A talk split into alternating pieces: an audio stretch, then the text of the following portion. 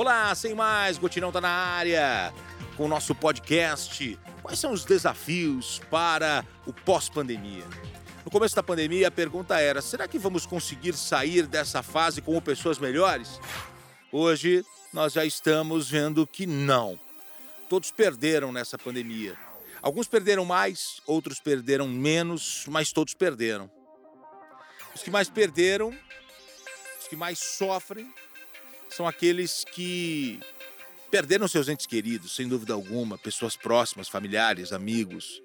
Alguns perderam suas empresas, alguns perderam seus empregos, outros perderam bens, outros perderam a saúde, outros perderam o emocional, alguns perderam a paciência, outros perderam seus relacionamentos, seus casamentos.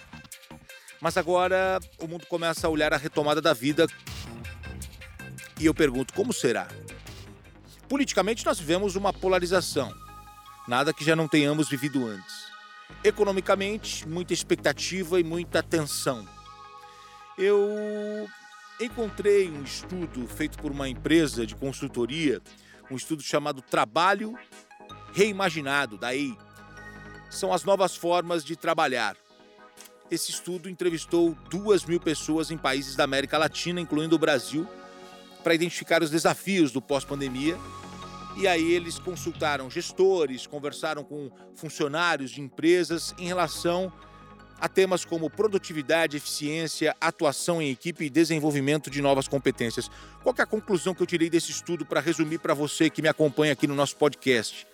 A incrível capacidade de adaptação das empresas e de seus colaboradores para um novo mundo já que o mundo não é o mesmo de um ano e meio atrás e nunca mais será o mesmo. E as relações de trabalho nunca voltarão a ser como elas eram, essas relações. Trabalhar de home é uma nova realidade. Nem todo mundo precisa se encontrar toda hora. Aquelas reuniões longas, presenciais, não fazem mais sentido. Há nesse momento uma valorização profissional de quem é útil e necessário. Aquele profissional que presencialmente conseguia, digamos, enganar o chefe, talvez no home ele se mostre desnecessário. Nós teremos novos tempos e a palavra se chama produção.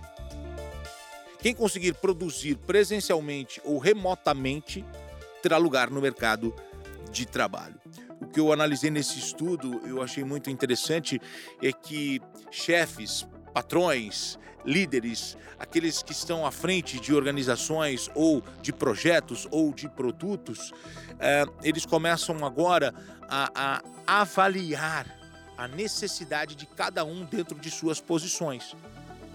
E isso é, pode resultar em enxugamento de equipe, mas ao mesmo tempo de valorização profissional. Você é fundamental naquilo que você está fazendo, se você não é, você precisa se tornar. Você é importante para a tua empresa, para o teu produto, para aquilo que você está fazendo. Se você é dispensável, talvez é, é, é, essa, essa posição apareça agora. Talvez esta quem realmente você é no seu trabalho vá aparecer agora no meio dessa pandemia ou no final desta pandemia.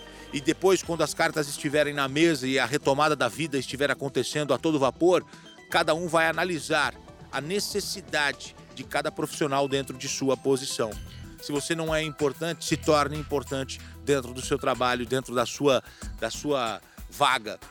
Porque o mundo pós-pandemia vai ter um uma análise geral sobre a posição de cada um. Era sobre isso que eu queria falar com você nesta edição do nosso podcast. Eu sou Reinaldo Gotino, muito obrigado. A gente se encontra. Um grande abraço. Tchau, tchau.